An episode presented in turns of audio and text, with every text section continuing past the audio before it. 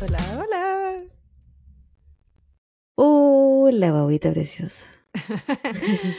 Qué besita más bebecita, tantos ¿Qué días. necesita más bebezuela? ¿Cómo estás? Tantos- tantos días. Aquí. Tan- Tantos días.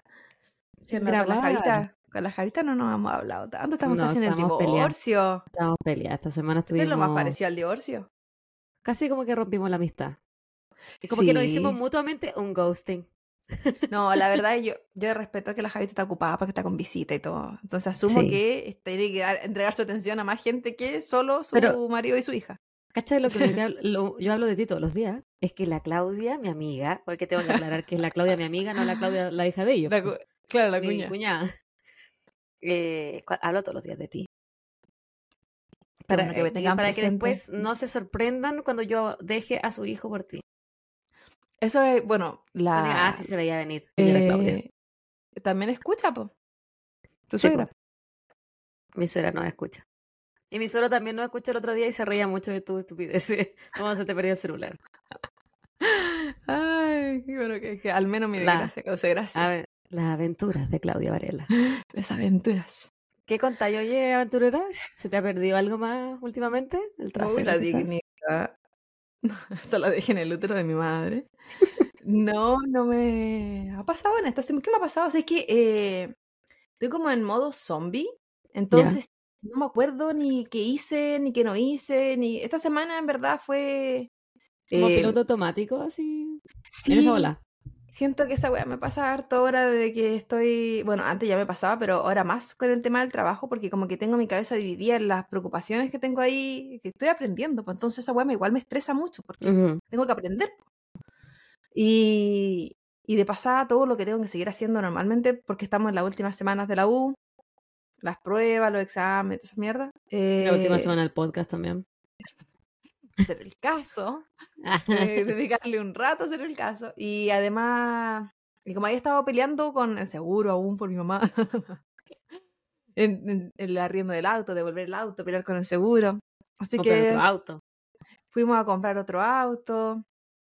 Así que he estado como movido y era onda, yo llegaba, me voy a las cinco y tanto de la mañana, llego a la casa casi a las 4 para que me esperen para salir a hacer cosas.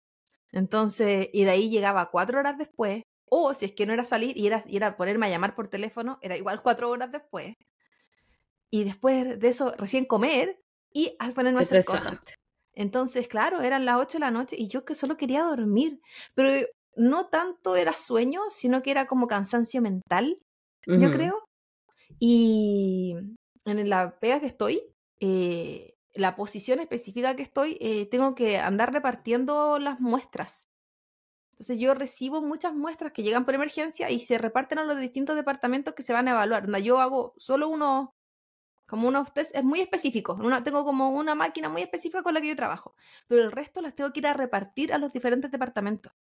Que están ¿Tú en personalmente tienes que ir? Yo. ¿O, o se envían por los tubitos de.? Ah, ya. No, yo. A mí me llega, de hecho, por un tubo lo que vienen de otros lugares. Es que estoy en Mm, el ya. departamento de emergencia. Ya. Entonces a mí me llega todo lo de emergencia y tengo que distribuir si es emergencia para tal lugar, para tal lugar, para tal lugar, ¿cachai? Pero primero tengo que marcar. Es como que es un proceso donde yo recibo, proceso y entrego. Ya. Para que ellos hagan los exámenes que tienen que hacer, yo solo tengo unos de que son como de, de gases. De gases de sangre. Es lo único que yo hago en específico. Pero el resto tengo que ir a repartirlo. Entonces, a ver, específicamente, si bien algunos me indican qué departamentos son, algunos tengo que procesarlos. Y toda esa caminata, igual, igual no dejan de ser. He estado marcando casi 6.000 pasos en el puro rato que estoy trabajando.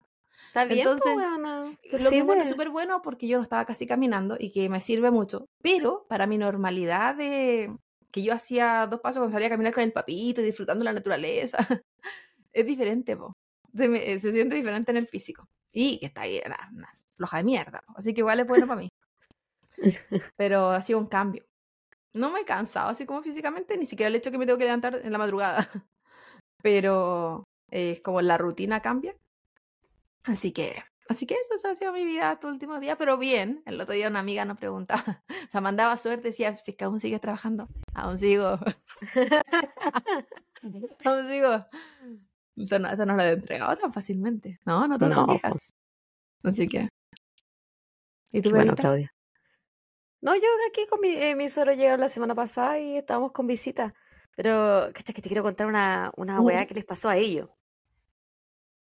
¿Tú te acordáis de ese TikTok, ese reel que salió hace un tiempo atrás, donde, que se volvió viral, donde una huevona pedía que la bajaran de un avión y decía, este huevón no es, no es real, eh, como que ella no, como que se quería bajar, que no le, import- no le importaba perder su vuelo y como que era porque se supone que la persona con la que iba sentada era un alien. ¿No Oh, viste yo no- alguna vez? No, nunca lo vi. Ya. Después ella salió hablando, pidiendo disculpas, y la weá, y después de eso salieron autoridades del gobierno admitiendo que sí había vida extraterrestre. Me acuerdo de esa noticia, pero no sabía que hubo un video antes de eso. Ya. La, la cosa es que mis suegros se fueron sentados con una persona y, y- y ella me contaba, mi suegra, que estaba muy impactada porque ellos viajaron de, bueno, son nueve, nueve horas y media desde Santiago hasta donde ellos hicieron escala. Me parece que era Houston, no me acuerdo. La persona con la que ellos iban sentados no se movió en todo el vuelo, Ah, pero yo tampoco me muevo. pero no comió, no iba al baño, pero no bueno, yo me muevo así como que me acomodo. Esta persona no se Oh. movió nada, no recibió agua, no recibió comida, nada, y estaba así. Todo el vuelo estaba así. Entonces el Esteban Ah, pero decía, no durmiendo, con los ojos abiertos. no, con los ojos abiertos. Ah, porque yo lo he hecho. No, comi- no he comido, no he ido al baño, no, nada. Pero yo voy durmiendo. Y, y yo le decía, pero, y- y- ¿pero cómo? Y el Esteban dice, no, ese weón, ese weón es un alien. Una persona. Y nos quedamos así como súper metidos. Y yo decía, ya, hay dos opciones. O es un alien, que lo que yo más creo, o una persona drogada. ¿Cachai? Que se comió También- hongos y iba ahí como... No, pero tripping. también puede ser la gente que le tiene pánico a los av- aviones y se toma su cosita antes de subirse y Yo sí. después a- y adentro son inexistentes, pues, porque están en otro en otro modo. Están en modo avión, O literalmente. era un alien. Qué pático. Y yo me, me Sí. nos acordamos de esa weá, pues de la buena que decía, "Eh, that motherfucker isn't real. Qué video. Hay que mandármelo, yo no lo he visto. Oh, weona. No, Así no lo que he visto. impactada que mis suegros viajaron con un alien.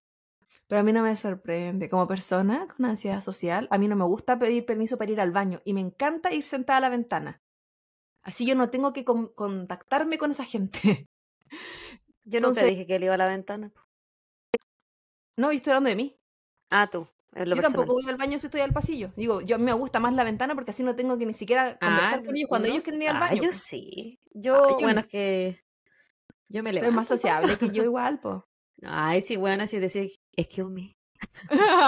no, a, mí no, a mí no me gusta. Cuando te he ido a ver a ti siempre lo mismo. Siempre las que curas siempre te que van pasando por te- encima te mío. curados, pues, weón. Siempre. Que se curan, si se suben curados o se van o se curan arriba del avión. Qué terrible. Terrible. Pero esa es mi historia. Mi historia que no es mi historia de aliens entre nosotros. Oh, ¿te imaginas? eh? Sí, de más, po. Y a los cabros. Ahí, en su encuentro. Paranormal. Uy, qué loco. Igual vamos a ver cosas paranormales hoy día. Uh, nada más te digo. Uy, qué loquilla, me asusté. Justo ¿Qué mandó vamos a hablar. agüita? Ah, Eh, sí, por, su, por su poto, bebecita. Primero nos vamos a dirigir a los de siempre. Ah, nos vamos a YouTube. Esta semana han estado bien activos los cabros en ¿Mm? cuanto a, a seguirnos, porque hubo un- como una o dos semanas que estuvo súper lento. Pero la semana pasada publiqué como el fin de semana. eh, ¿Te acuerdas los links? Y como Ya. que ahí apareció harta gente siguiéndonos. Y esta semana continuaron, aunque no publicamos nada. Pero sí, hay que hacerle más promoción de repente que subimos los videos porque como que se so- doblan las visitas. Me- Sí, a mí me estuvimos súper los flojas en, A mí me importa en que lo- Instagram esta semana. Sí, bueno, ya, ya nos recuperaremos. No, es que es más que nada para los nuevos, porque los antiguos yo sé que lo siguen escuchando y viendo, porque lo sabemos por la, como las estadísticas. Eh, y bueno, en el último episodio nos escribió Rosa Soto. 7986. y ya nos pone, bueno, Claudita, ¿y dónde estaba tu celular? No me quedó claro. Me río mucho con ustedes. Amiga Rosa, estaba en el baño, según la niña, que le dijo eso a ti, ¿o me no? llamó. Sí, según la niña que me llamó, estaba en el baño. Según, según esa persona. Pero es un misterio, porque yo fui a ese baño antes de que ella lo devolviera. Entonces, no sabemos cuándo lo tomó, en qué momento, que se lo llevó ella a una clase y después lo entregó, no sabemos, es un misterio. La Un tiene que haberle llamado. ah, no, pues te llamó desde el mío. Sí, po. Menos mal, porque si tú... Bueno, yo no contesto números desconocidos. Así que ahí, pues, en el baño, Rosa. Eso me pasa por andar dejando el celular. Sí, ya fui con, con el sin bolsillo. Entonces se me ocurrió poner la web encima de las partes. Bien sucia la web. Pero bueno, tampoco dije que era limpia. El siguiente saludo es para. Me otra toca a mí, po. Ah, Eh, Estoy... ¿verdad? iba, a decir, eh, iba a decir doy, doy, así. Ah, sí, ella que se cree. La solitaria del podcast. Mi saludo es de Instagram para Preskin. Oh. P con tres entre pre y skin. Preskin. Que nos puso. Oli, hace poquito estoy escuchando el podcast y me vine a seguirlas y ya tenía una solicitud de amistad impactada. ¿Será el destino? ¿Qué sé yo? Excelente servicio. Ja, ja, ja. Saluditos. Para que sepan que en algún momento de la vida nosotras mandamos muchas solicitudes de solicitudes. amistad y todavía la gente nos agrega y hace como un año que paramos. La otra vez conversábamos eso con la Javita. Era como, ¿y esta gente de recién vio la solicitud? Y esta gente como- no le da ansiedad tener solicitud de amistad. Yo a veces las dejo ahí o la rechazo. También pienso de repente, ¿será que es como yo cuando he puesto eh, público el perfil y se me aceptan todas las weas y no las quiero? Y, al- Mm, y después, claro, después me pongo privado de nuevo. puede ser. Puede ser también. Pero llega tanta gente toda la semana. Todas las semanas todos se pusieron Sí, público. y a veces como así. Y todos los días nos llega así como aceptó tu solicitud y nosotros así, ¿qué Sí. solicitud, Gaya? Así que eso fue en el pasado, en el pasado. Pero sí, em, Sí. eternamente mandando solicitudes antes. po. Era nuestra manera de ser más populares. Que no resultó. Igual, sí, igual resultó. Sí, sí, vale. Así llegó harta gente. Sí. El siguiente saludo. Para una amiga que nos escribe también en YouTube. Tú estás en el último episodio, a todo esto, De la, de la Candy. ¿Tú sabes? la que Candy. cambia más de novio que Que de se cree, que se cree, se cree romántico. Candy, Candy, Candy. Eh, y ella escribe Connie Concha. Dice, hola chicas, siempre veo los capítulos por YouTube, pero nunca comento. Sigan así, es muy bueno el podcast. Muchas gracias, Ah, gracias. Connie. Gracias, Un abrazo Connie. gigante. Mi saludo también de Instagram a una chiquilla que nos escribió por interno, a Row o Roserin07. Me gusta que todos tienen número, Sí. como toda gente especiales. Ella nos puso, hola, estuve escuchando el podcast del psicópata de alto hospicio y en el 2002, cuando tenía 10 años, por trabajo mi papá nos llevó de, comillas, vacaciones a la ciudad. Entre las cosas que hicimos fue visitar el pique minero donde fueron encontradas las niñas. Era muy profundo e impactante verlo. Las casas que eran de las familiares de las víctimas tenían una bandera negra. También mi papá nos presentó al señor que fue quien ayudó a la sobreviviente. La encontró en la carretera y la llevó a la comisaría. En defensa de mis papás por elegir estos panoramas, debo decir que nos gusta harto la historia y el true crime y que también conocimos la salitrera Humberstone. Ah, yo creo bacán en las comillas vacaciones como educativas. Sí, yo, Y yo, de hecho se lo comenté a ella. La encontraba muy bacán. que- No sé si es para un panorama para una niña de 10 años, pero... Eh, sí, sí. quizá muy chiquitita, pero al mismo tiempo es importante enseñarles de la maldad del- de las personas en el mundo. Y em, qué bacán No, que y- les guste a todo el true crime. Oye, defensa escucharán también- como familia.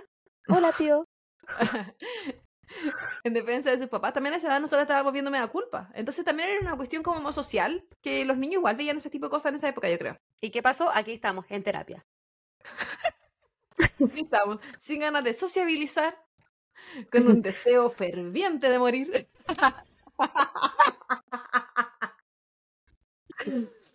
La, la, la Denise, la, la Denise Rocleone, que también le decimos Denise. Rosenthal. Muy bien. Ella Ay, qué risa me ella se sentía como chistoso. yo en, en sus ganas de Navidad. Amigas, estamos todas juntas en este, A en nadie, este a, mambo. na- a nadie le pasa, o será como normal tener una amiga que tiene deseos de morir y otra que tiene pánico a morirse, porque la otra vez mi última sesión con mi psicóloga fue solamente de mi miedo a morirme. Yo creo que la diferencia es que tú tienes una bebita. Ah, ya, dale con la Entonces. Es muy diferente, pues hay una responsabilidad detrás. O sea, yo, yo me muero, oh, qué triste van a estar mis papás. Sí, pero el ciclo de la vida, la gente se muere. En cambio, tú, tu niña necesita una mamá. Tú no puedes hacer eso. Es diferente. Ahora, yo creo que porque soy enferma y tengo mucha irresponsabilidad en mi cabeza, si yo soy mamá, voy a seguir con las ganas. Pero esa soy yo. no, si no está chiquilla, como que yo me quiera suicidar. No, no, no lo vean así. No, no, no, no. Sí, no es como. No. Ella como dice que es ferviente, pero no, no, perro que, que ladra no muerde. No, chiquilla. Está ferviente. Ya dale. Hay ganas, pero no así desesperada. El siguiente saludo es para alguien que nos escribió en Spotify. Porque sí, chiquillos, siguen escribiendo en Spotify, nos encanta. Es una sorpresa cada vez que nos metemos ahí. ¡Ay! Alguien nos escribió. Ay, no escuchan. Y en el último episodio también de la Candy, Candy, Candy. eh, nos escribió Yair Joao. Y pone. El hospital, ¿se, acu- ¿se acuerdan del episodio anterior que alguien nos menciona que nos, eh, nos pone un hospital y nos pone una sigla y nosotras jugando que sabíamos qué significaban, pero obviamente ignorantes siempre, no teníamos idea. Y él nos pone Hospital Hernán Enríquez Aravena, el regional de Temuco.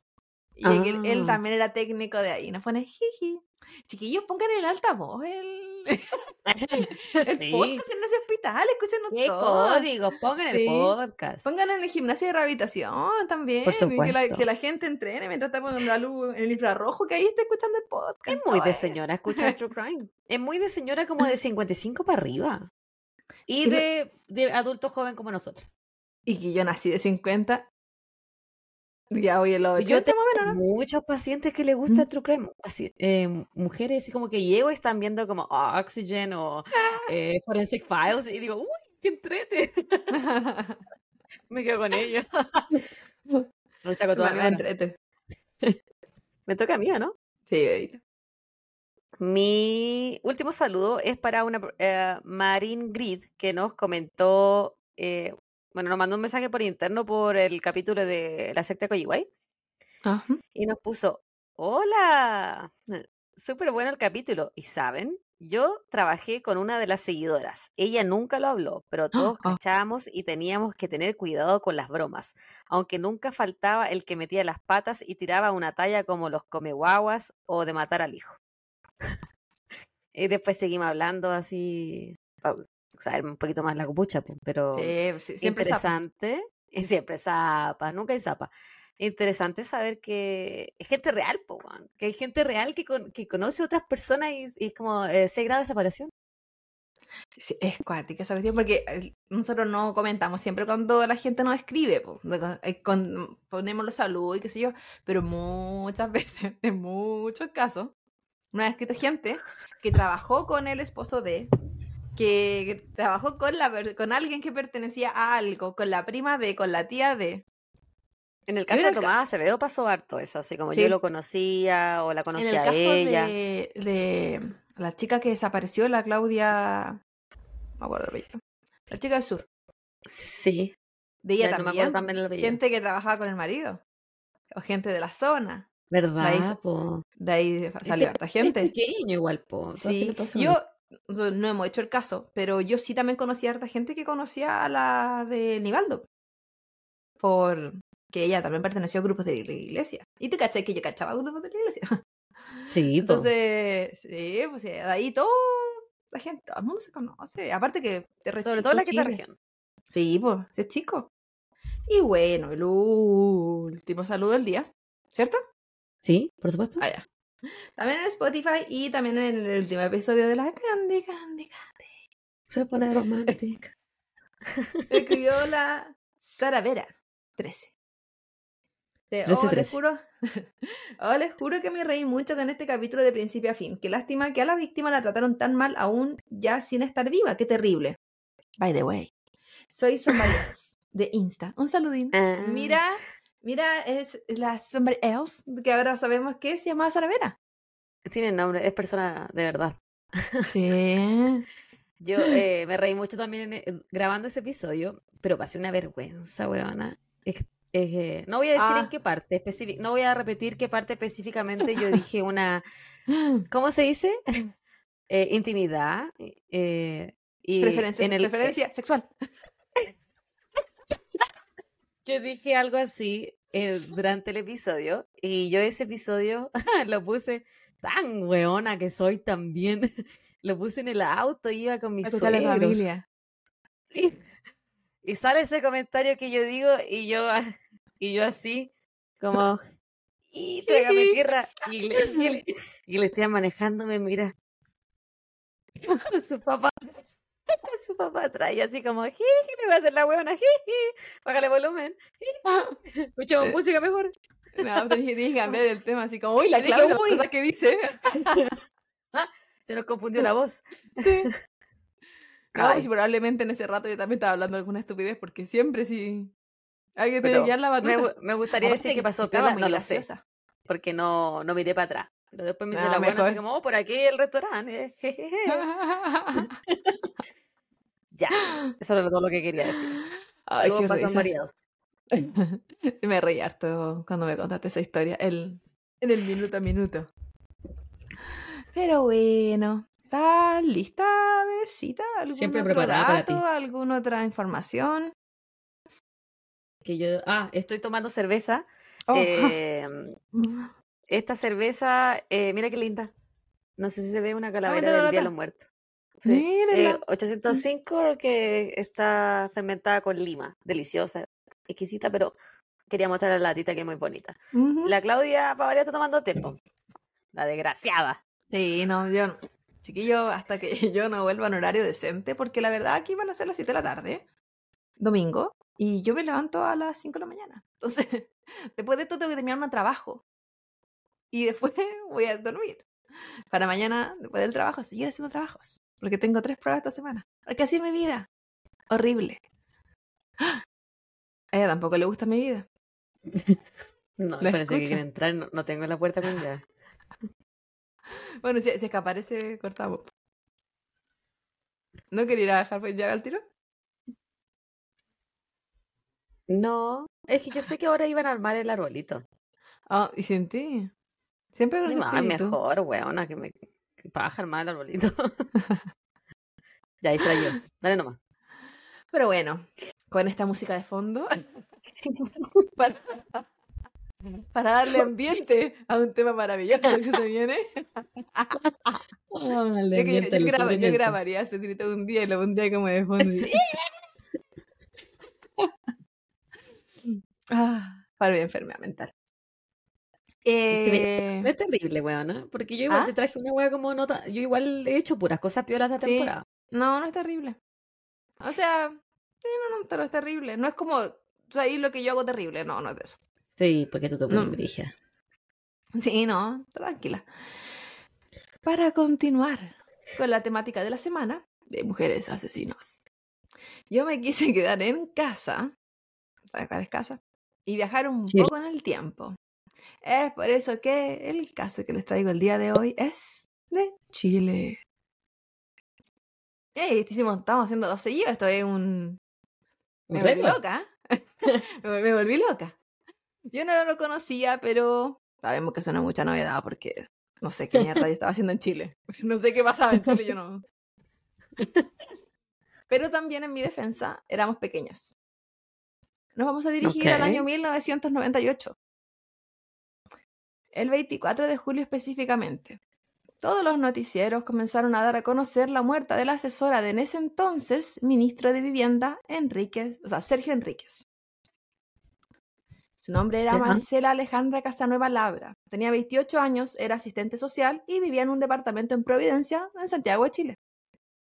Ella vivía junto a una amiga, que a la vez era ex compañera de colegio, llamada Carmen Tapia. Era reconocida por su labor profesional y a la vez muy querida por sus cercanos, de esas personas que uno jamás imaginaría que pudiera tener un enemigo. Igual era re joven, pues tenía 28 años. Súper. Sí, y buena pega igual, digo, pa- casi recién egresada. Casi. Marcela le había comentado a una compañera de trabajo que había estado recibiendo amenazas en el último tiempo de una mujer que decía que ella le había quitado el esposo, pero que ella creía que había un error en estas amenazas, que quizás eran para su compañera de departamento, para alguna amiga, que no era para ella. Ella estaba segura también de lo que estaba haciendo con su vida. Porque ella no entendía que este tipo de amenazas se dirigieran hacia ella. Marcela no tenía problemas con nadie y estaba en una relación estable con el abogado Enrique Rajevic, quien trabajaba también en el Ministerio de Vivienda en ese entonces. Entonces era como gente que estaba trabajando como en política y, y sería. La noche del 24 de julio, la compañera de departamento de Marcela, Carmen, quien era enfermera, se encontraba de turno trabajando en el hospital de carabineros, por lo que Marcela estaba en el departamento sola.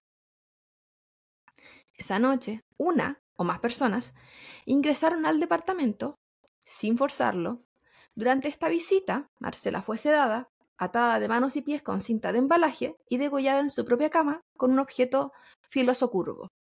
Todo esto mientras se mantuvo la precaución de controlar la sangre con cojines. Es decir, que no hubo sangre como por la vida. Ajá, no salpicó.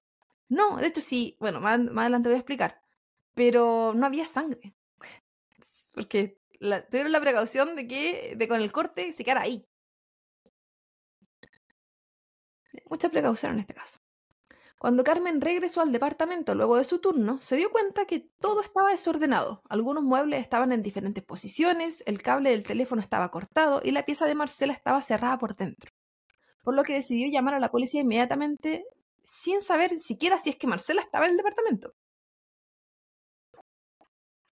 Cuando ellos llegaron, la policía, derribaron la puerta de la habitación de Marcela y comprobaron que su cuerpo sí, de hecho, estaba al interior. La encontraron vestida e incluso con sus zapatos puestos, tendida en el centro de la cama y que la cama aún estaba hecha. Sus manos y sus pies estaban atados con la misma cinta adhesiva que luego utilizarían para cubrir eh, su cuello y realizaron una especie de vendaje.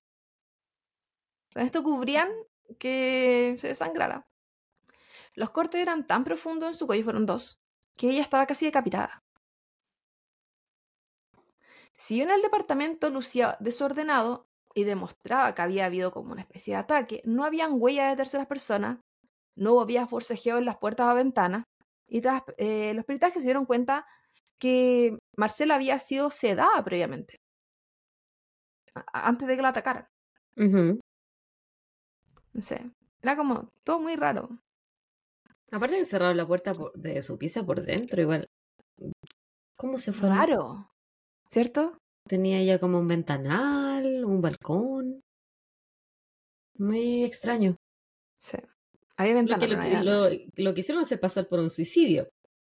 Como que ella se vistió, hizo su cama, cerró la puerta, se tomó alguna cosa y... se, supone que había otra intención. Pero aún ah, así, la forma fue rara.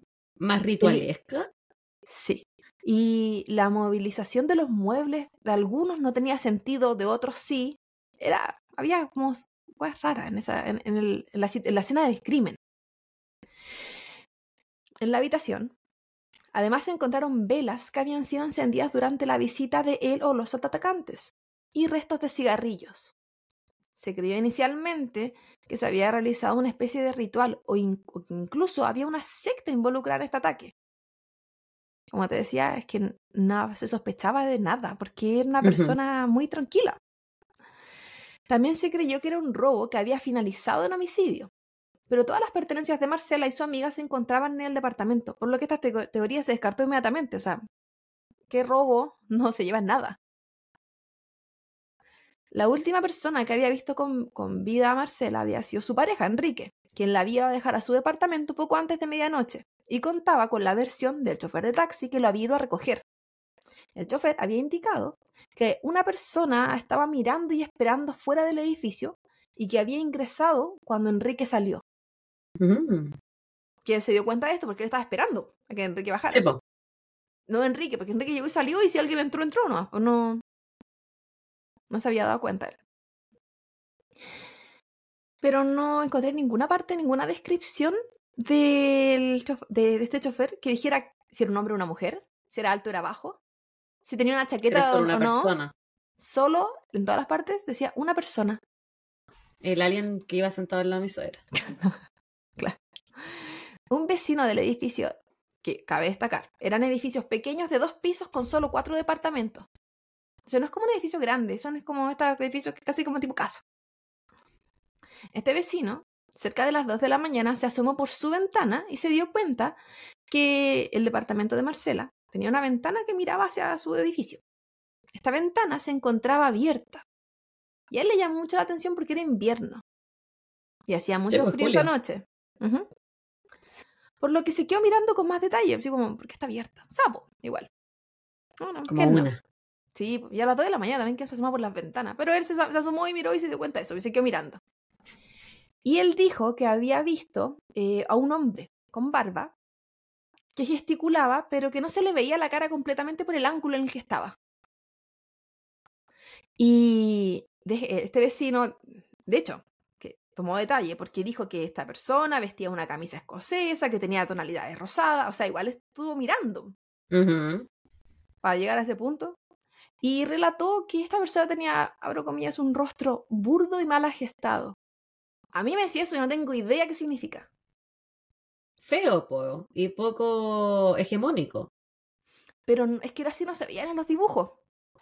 Ah, Entonces yo dije, ¿qué significa? Que el dibujo era una persona muy común y corriente. ¿Y qué dice esas palabras, weona, para describir a alguien? No Un poco sé. agitado, dijiste, ¿o no? sí, y, y lo leí del ¿Qué informe. es eso? Burdo y mal gestado.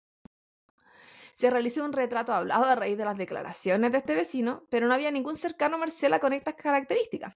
Y era una persona así como el dibujo, un hombre muy X. Así Genérico. como, muy, sí, como bigote, barba, cortita, pelo cortito, cara como la mía, media cuadrada. Pero nada, ninguna característica tú digas así como, por ejemplo, tiene una nariz súper prominente. Ahora, entiendo que esta tenía un persona, tajo, ¿cachai? claro, Claro. algo que característico, nada. Solo el hecho de la barba era como, ok, tiene barba. Pero en la defensa de este caballero, que lo encontró Era- burdo, pero no le veía bien la cara tampoco. Era las 2 de la mañana igual. Sí. Y estaba mirando un edificio al otro, tampoco. ¿Quién no se- espacio de separación. ¿Quién no se pone burdo a las 2 de la mañana? A ver, levante la mano. Sí, ¿quién Bueno, a mí está se mal ojo cuando estoy cura. Ah, a mí también. Y cuando estoy sin lente. Para ese entonces, este, este asesinato era noticia país. Y era de lo que todos hablaban. Se hablaba que podría haber sido un amigo que de Marcela, quizás. En que como estaban buscando una figura masculina, en base a la descripción de este vecino. Pero la policía se estaba centrando en verdad en la información de estas amenazas que ella había comentado previamente a su entorno. Pensaban que por ahí podía tener que ver algo podían llegar a alguna conclusión. Dos días después de este ataque y asesinato, Emma Elizabeth Pinto Alarcón, de 35 años, una matrona de Capredena del Hospital de Carabineros, se acercó a la PDI. También la describen en otras partes como matrona esteticista. No sé qué sentido tenía decir que era esteticista, ¿Qué es eso? que se dedica a la estética. ¿Y es matrona? uña, ¿Así como la estética de la vagina? No, pues aparte. Ah, Yo dije, tiene, tiene, moderna. dos. Tiene dos. Para la época que adelantaba. Está haciendo vaginoplastía. no, enferma. Reducción de labios. No, so- no solo te saca a los niños, sino que te la deja bonita. Su maquillaje. Te pintaron Ya, la bien. ella, si trabajaba en el hospital carabinero, era eh, trabajaba en el mismo lugar que la roommate de la. Podía ser otro, porque no creo que en Santiago haya uno nomás. No sé. Hablaban de Capredena y qué sé yo y qué sé yo. No sé. Podía ser otro. Pero también podía ser el mismo. Claro. No sé. Ella quería dar declaraciones, pero no la tomaron mucho en cuenta, porque decían que su actuar era errático, pensaron que era una persona que quizás tenía problemas psiquiátricos o se encontraba inestable mentalmente. Y también sabemos que las policías son más buenas para juzgar. Entonces, le pusieron diagnóstico sin conocerla. Claro. Hubo un inspector de la policía que le pareció curioso todo lo que está, porque obviamente se pusieron a hablar de ella. Por lo que él dio el aviso que si ella volvía se la, se la derivaran. Y así fue. Emma volvió y comenzó a dar declaraciones, declaraciones que ellos decían cambiaban cada vez que ella volvía a la policía. Entonces la encontraban cada vez más errática. Claro. Emma indicaba que ella tenía las claves para poder resolver este misterio policial. Pero la policía, sin tener un diagnóstico de su salud mental, comentaban que no estaban enfrente de alguien con su completa sanidad mental. Y de hecho, la tildaron de psicópata severa. Y no estamos hablando de perito psiquiatra o me perito gusta como ellos no. dan diagnóstico médico. Sí. A mí, a mí me llama harto la, harto la atención. Y es como, es como que yo me pusiera a dar diagnóstico, si no es mi campo. ¿Será por algo que daban esos diagnósticos? Y es que tengo teoría en este caso, pero puede, puede que ella sí fuera muy errática. Y puede que de hecho tuviera alguna patología mental. Podría haber pasado. Pero que siento no que yo no puedo mintiendo. diagnosticarla. No. Y aún así, que haya tenido alguna, que haya estado errática, pero imagínate tú, si tú voy a dar información clave de un, de un crimen, ¿qué no estaría errático? No, y Tendría que puede ser que, pues bueno, puede que incluso estuviera mintiendo, pero yo no puedo diagnosticarla. De que partamos de esa weá, uno no puede diagnosticar a la gente. No. Alguien puede tener, no sé, no sé, cualquier enfermedad mental obvia. Pongámosle que, oh, es que yo la miro y lo tiene. pero no puedo diagnosticarla, ¿cachai? Puedo decir que tiene rasgos de... Con suerte. Pero bueno, 98. No olvidemos la fecha. La versión inicial de Emma era que ella había, y ahora también estas las razones por las que ellos menos le creyeron. La versión inicial de Emma era que ella había visto este asesinato en un sueño y entregaba detalles muy específicos de la escena del crimen. Ella había realizado dibujos de lo que había visto en sus sueños. En los dibujos se veía la forma del cuchillo, que ini- inicialmente yo dije que era curvo, eh, se veía la forma de los muebles del departamento de Marcela, de Marcela. Cosas muy específicas. Por ejemplo, que ella tenía una mesa de comedor redonda. Y la policía decía, normalmente, cuando alguien dibuja una mesa de comedor, la dibuja eh, rectangular o cuadrada.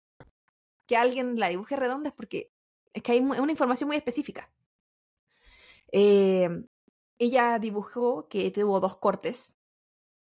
Entonces ellos decían que Marcela, o sea, que Emma tenía información que solo conocían ellos, la policía, y el victimario. Y obviamente no le creían el hecho de que lo vieron en sueño.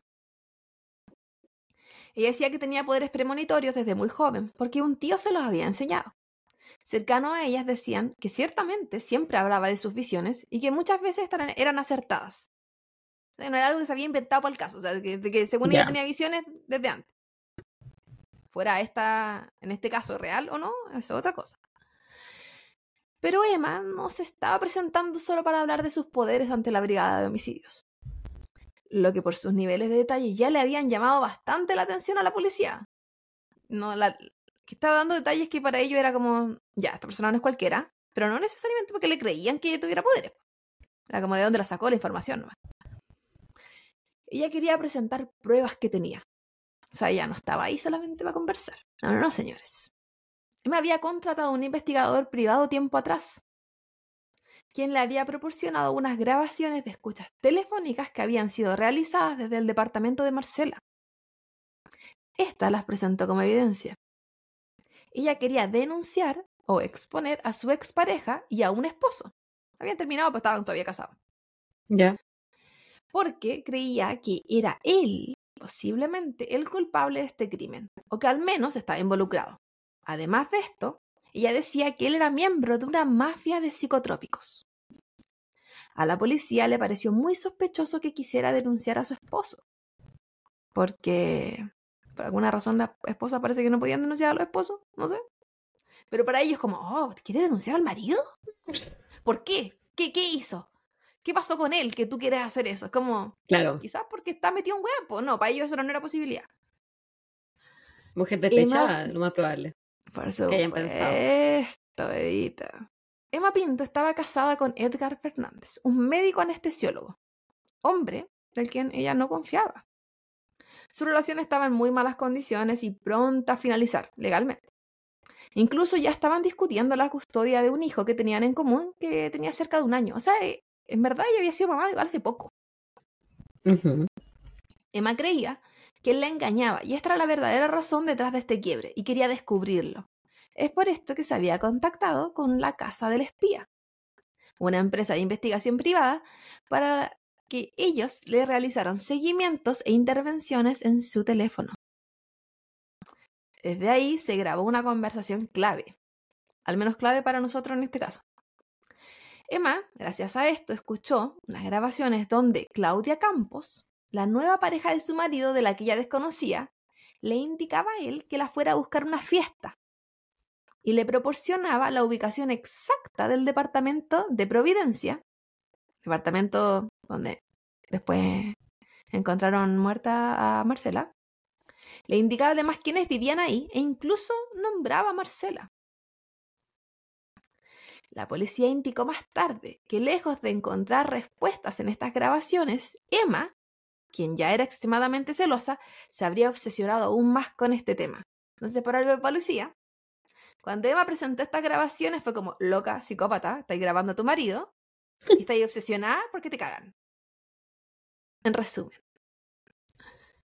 No le importó que, porque igual las grabaciones no decían nada. O sea, había una mina que le estaba diciendo a su pareja, que era, estaba casado con esta otra persona, ven a buscarme en esta fiesta. Eso era todo. Pero ella quería decir, es como, mi marido sabe de ese lugar, conoce ese departamento, Mm, está yendo a ese lugar. y Yo estoy soñando con esto. Es porque él hay está conexión involucrado. Eso es lo Mm. que ella quería decir. Como yo sospecho de él. Yo también Porque- hubiese pensado que estaba loca en todo caso. Es que, es que el tema de las visiones uno nunca lo va a ver también como alguien. Sí, pues es que es como tan empírico. Y la verdad también yo creo No que el, el hecho de que contrates un investigador privado para que siga a tu marido también es como, si sospecháis que te caga mejor, sepárate nomás. Pero tampoco sabemos, ella había parido hace poco, tampoco sabemos en qué condiciones mentales estaba. Y nunca lo vamos a ver porque en todo lo que vi, en todo lo que revisé, no hay ningún informe psiquiátrico. Así que, sea cual sea la condición psiquiátrica que tenía ella, es un misterio, porque solamente tiene títulos que la policía le, le decidió dar. Y que por la Emma nos está escuchando en este momento y quiere compartir No. su versión de los hechos. Emma, te invitamos. Ah, Desde no. el más allá. Ah. Spoiler alert. Ah, Ah. pero también desde el más allá, Emma. Un pariente de Emma. Hay un- aquí va a haber un conocido de Emma, un vecino de Emma. Emma en el 98 tenía 35. Oh, el hijo de Emma, po. Pero que dudo que tenga alguna versión. La policía, ah, ya lo dije esa parte. Las ideas que Emma tenía en su cabeza no estaban tan lejanas de la realidad en cuanto a la fidelidad de su marido, o el hecho que tuviera una relación ya establecida en ese momento. Y sería gracias a estas grabaciones que comprobaría su sospecha. Qu- Quizás no estaba comprobando que el loco estaba metido en nada, pero ella encontró respuestas, pero que al parecer no fueron suficientes para ella. Identificó a Claudia Campos y a su vez una dirección donde encontrarla. Que si bien ella solo sabía que era para que la fueran a buscar una fiesta, ella creía que había más en esa dirección. Según la policía, para Emma, ese departamento era símbolo de perdición y el lugar donde su marido le era infiel. No solo un departamento donde la otra loca había una fiesta. Tampoco sabemos cuáles eran las creencias de Emma con respecto a la fidelidad o qué sé yo. Claro. Concluyendo, para ellos, la policía, que los celos, el espionaje, la pelea por la custodia de su hijo y el actuar errático o psicopático de Emma eran motivo suficiente para ser ella considerada como la principal sospechosa de este caso, y no su marido como ella esperaba que la policía creyera cuando fue a denunciar. También no olvidemos que había entregado información muy específica Sí. que solo ellos sabían y el victimario. Y que no le estaban comprando que lo vieron en sueño. Entonces, había una mezcla de cosas. Yo creo que había mucho de la visión súper machista con respecto al actuar de ella. Eh, celópata qué sé yo y todo eso. Y que claro, que tam- también lo estaba haciendo. Pero, y había, no sé si encontré mucha misoginia en este caso, la verdad. Entonces, habían reportajes que yo decía, muchos reportajes que yo decía como, denme pruebas para en verdad creer que ella tiene que ver. Y habían otros que yo decía, ya, aquí hay pruebas. Ok, ya, esto me da una base, aquí hay testigos, aquí hay cosas. Pero en el, no sé, cuatro de cinco reportajes, o no sé, nueve de diez reportajes, era misoginia pura. Entonces, Para recapitular, entonces, Marcela estaba recibiendo amenazas de que ella se estaba metiendo con el marido de otra persona. sí, Su roommate tenía de pareja a un hombre legalmente casado. no. Su roommate era No. Carmen. Y también pensé Ah, ya, eso al ya. principio. Su roommate era Carmen. Ella tenía otra amiga de nombre Claudia, Que había dado la dirección desde este departamento. que había estado en una fiesta en ese departamento. Llama Ya. a este médico, pareja de, Marce- de Emma, y le dice que la vaya a buscar. Le dice, estoy en la Ya. dirección tanto, departamento tanto. Pero Ah, para, para Emma, al escuchar esa grabación, es Este como, era el departamento del mar. este es el departamento donde, de- donde están de usando de motel. Sí. Ya. Aquí hay más que eso. Emma dijo sentir miedo por posibles represalias de parte de la mafia de psicotrópicos que ella estaba denunciando, porque no, no, no solo estamos hablando de que ella decía que él podía estar involucrado en asesinato, sino que ella decía que él estaba en una mafia de psicotrópicos. Y aparte que es anestesiólogo, así que Sí, psico, po. psico- acceso a medicamentos tiene. Sí. Por lo que le dijeron que por su seguridad le darían vigilancia de 24 horas. Pero la verdad detrás de todo esto era que la vigilancia era hacia ella. Querían saber qué era lo que ella estaba haciendo. No querían protegerla de nada, sino que le creyeron la hueá psicotrópico. Que podría haber sido real, podría haber sido paralelamente real a todo lo otro. Pero no le creyeron. Nunca lo investigaron, de hecho. O al menos ninguno de los documentos que yo leí o de los papeles. nada. La verdad de todo esto, como dije, era la vigilancia hacia ella. De esta forma lograron mayor cercanía con ella. Pudieron conversar sobre todo lo que ella había declarado y lo que se le ocurriera decir porque estaban metidos en su casa. Le preguntaron directamente por Marcela Casanueva. Si es que la conocía, si es que sabía de algo, porque aparte del tema de la grabación, ¿qué más había?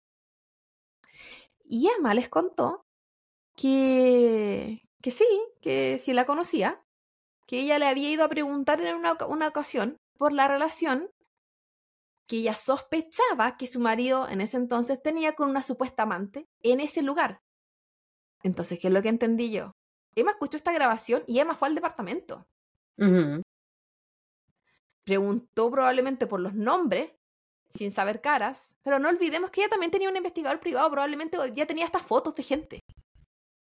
Si ella contrató a un investigador, o sea, intervino teléfono a esa persona, no le va a mandar una foto. y la cosa es que la Marcela le había respondido que su marido ya no estaba con ella. Entonces, ¿qué, qué le importaba? ¿Qué es lo que estaba haciendo él? Ruda la Marcela. Cuático. Y esto había causado mucha rabia e ira en, en la Emma. Así como, ¿cómo que qué me importa? Obvio que me importa. Porque para la Marcela, o sea, para la Emma, esto no era solo que su marido tuviera una pareja. Esto era que se la estaban cagando y el fin de su matrimonio por esto. Ella creía que esto era la, la realidad o la razón del fin de su matrimonio. Además de que al parecer creía que era asesino. Pero hasta, ese entonces no lo sabía. Se supone que esto fue previo.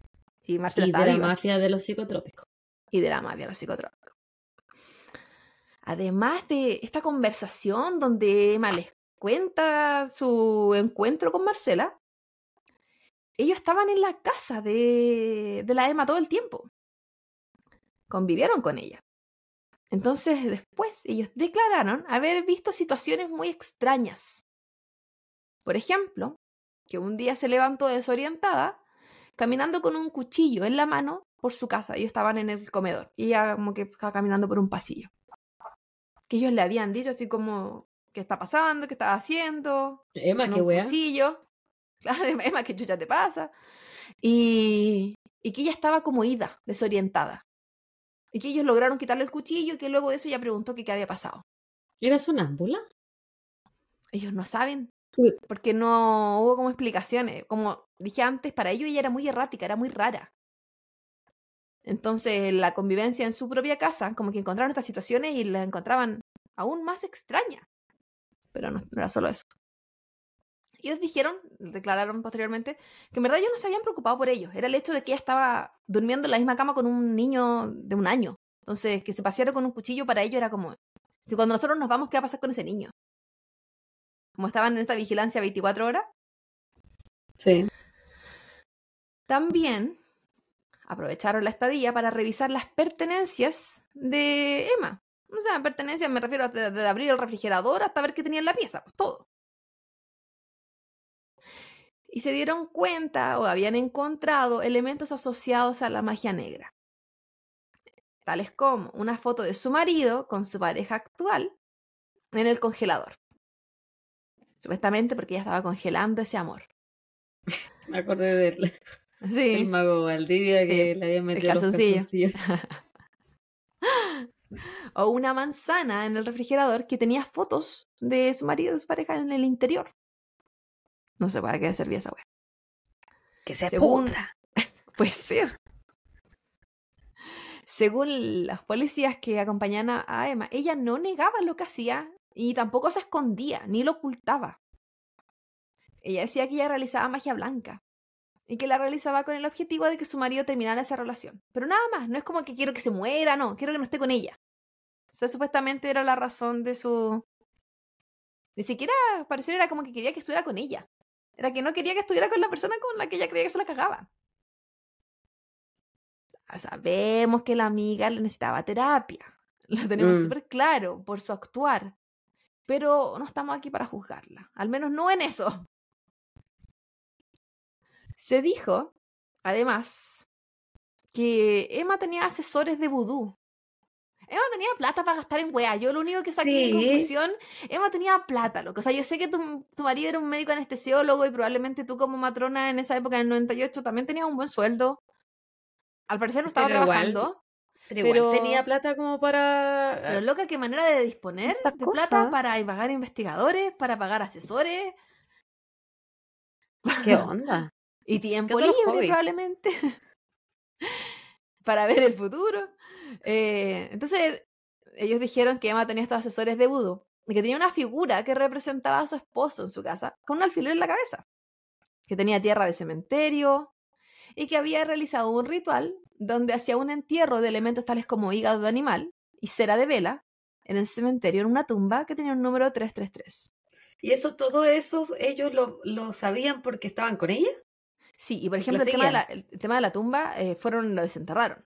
Por eso saben las cosas que habían adentro de esta wea. Eh, Hubo cosas que ella les puta. contaba y cosas que ellos encontraban. Y yo creo que Eh. también, y yo creo que probablemente intervinieron teléfonos. Porque si estaban con la vigilancia 24 horas, yo creo que le intervinieron los teléfonos a ella. Y como ella conversaba con las asesoras, porque ella hablaba con harta gente que les. Porque ella era como aprendiz. Entonces, Es seguían lo que les extraña decía. la weona, po. Era extraña. po. Se supone que lo que ella buscaba con este entierro en el cementerio era que apareciera un ángel que le ayudara en este proceso que, del mal que ella estaba viviendo, porque ella sentía que ella le habían hecho algo. Y por eso estaba todo tan malo. Ella quería que la sanaran, que la sacaran. No sé, amiga, pero dudo que sacando tierra al cementerio y enterrando weás le vaya a encontrar. Pero quizás que weás estaban en la mente y en el corazón de la Emma también. No todo el mundo afronta las tradiciones de la mejor manera. No sabemos No. si ella era tan errática previo a su parto. Quizás también hubo ahí una depresión postparto que no se trató. Más infidelidad, más divorcio, más custodia del niño que te lo quieren quitar. Siento que todo eso puede hacer que la gente tome medidas desesperadas. Sí. Como el hecho de ponerte a contactar eh, asesores de vudú, asesores de magia, porque quizás crees que esas son las mejores herramientas que puede tener. Quizás Emma tampoco tenía una amiga al lado que le dijera, ¿sabéis qué amiga? Esa weá está mal. Claro, estáis meando Porque fuera de en, amiga. todos los reportajes no vi una amiga y una familia de Emma. Nadie. ¿De Estaba dónde estaba sola. esa gente? Si Emma no nació por generación, así como generación Generación espontánea. espontánea. Había alguien ahí, ¿cachai? Al menos un primo. Por ejemplo, no tengo idea si Emma tenía hermanos. Jamás lo encontré. Alguien. Solo sé que venía de una familia muy pobre. Bueno, hay un libro que, habla de la vida de Emma que probablemente tiene esas respuestas que yo no las tengo. Si alguien lo quiere leer, se lo voy a decir al final. Descubrieron además de estas llamadas de teléfono, de estos rituales, de, estos, de estas visitas a Marcela, que Emma, bueno, que era claramente no estaba superando este divorcio de la mejor manera, o es separación, porque creo que en esa época no había divorcio, era nulidad nomás. Eh, que Emma estaba en verdad Creo que sí, hostigando creo que a su marido. correcto. Sí, creo que era nulidad, Estaba después. hostigando. Me Hostigando parece que el divorcio fue en los 2000, como Sí, después pues. del 2005. Creo lo mismo que tú. Porque encontraron que en un día regular, Emma le enviaba hasta 200 mensajes, y nótese la época, al Viper, a su marido. Y médico, yo dije médico, Viper, a mí hizo todo el sentido. Pero claro, loca, Claudia loca, en su versión loca. Yo sé que 200 mensajes son nada. Pero yo lo sé. Sí, no, no lo sé. Pero claro. Sí, porque depende, pues si estáis mandando una palabra por mensaje. Estamos hablando de textos, 200 textos, párrafos, es una wea. Pero un viper por loca, un viper, ¿qué tanto podías escribir? Yo nunca tuve uno, pero. Yo tampoco. Sé que eran weas, sé que eran weas cortitas. Es una es, es la mini pantallita nomás, pues. Sí, pues. Como que caen como dos palabras. Entonces, claro, y si que le queríais decir algo, pues un párrafo eran 200 mensajes en un viper, pues. Pero la weá que ellos querían representar era que lo hostigaba. Porque mandar 200 veces oye, por ejemplo, igual así como corta huevo. algo no te devolvió el llamado en el oye número 30. La cosa es que decían que la loca era insistente. O sea, que ella cuando quería algo lo quería. No hemos dado cuenta de eso. Bien eh, obstinada en cuanto a sus cosas al punto que también se dieron cuenta que era insistente con sus asesoras esotéricas.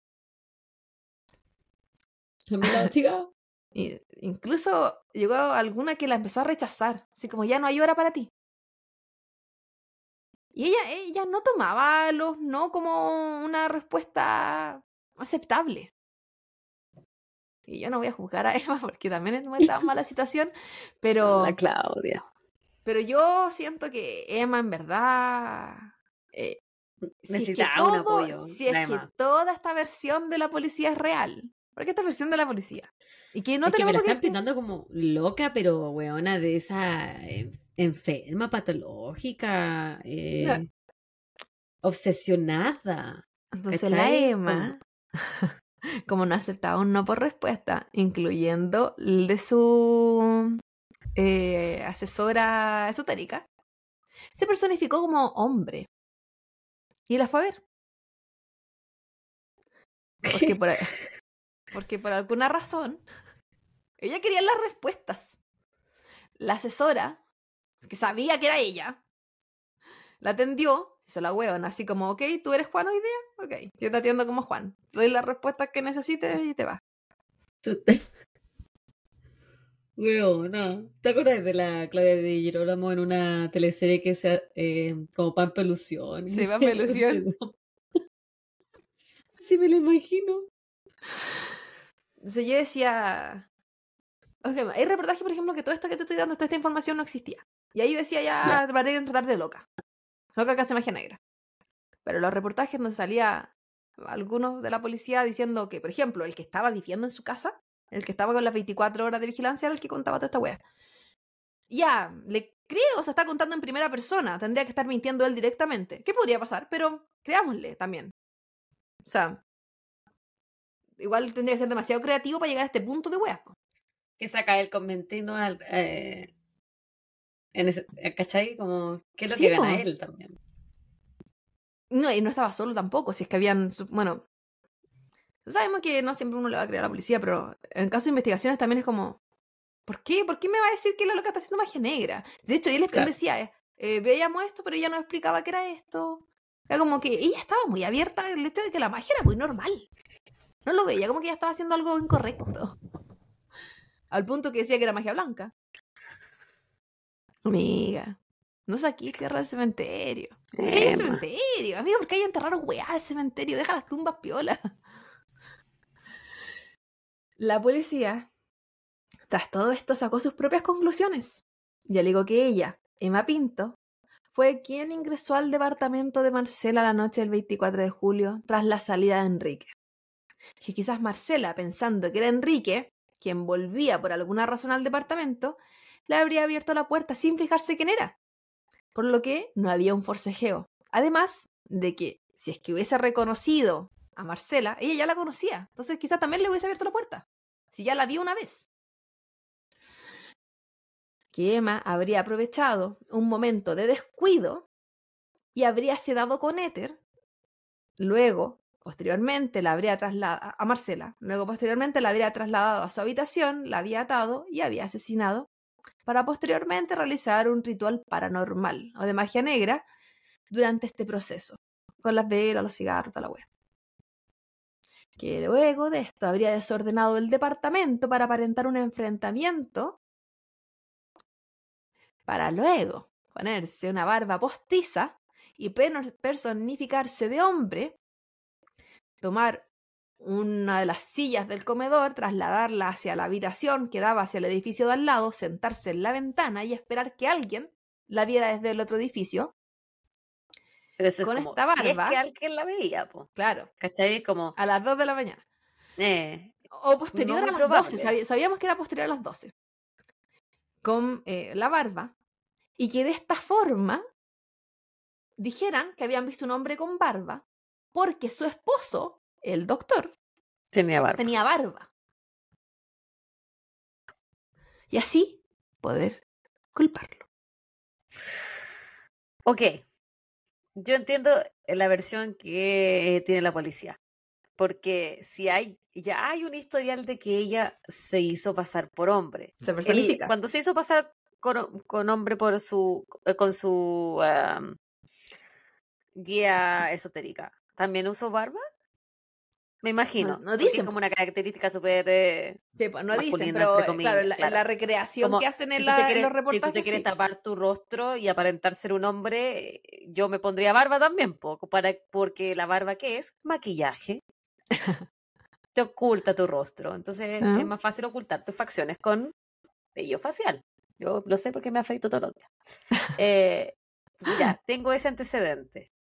Tengo el antecedente que ya sabe el departamento, que la, que la ha visto a, Marcela, que quiere inculpar a su marido. ¿Cachai? Entonces yo también creería la versión de la policía de que esta weona estaba meando fuera el tiesto, que hacía magia negra, que era extraña, que era errática, que le estaban pasando un millón de weas. Estamos hablando también la época de los 90, súper machista, cero entendimiento de depresión postparto quizás o de enfermedades mentales, ¿cachai?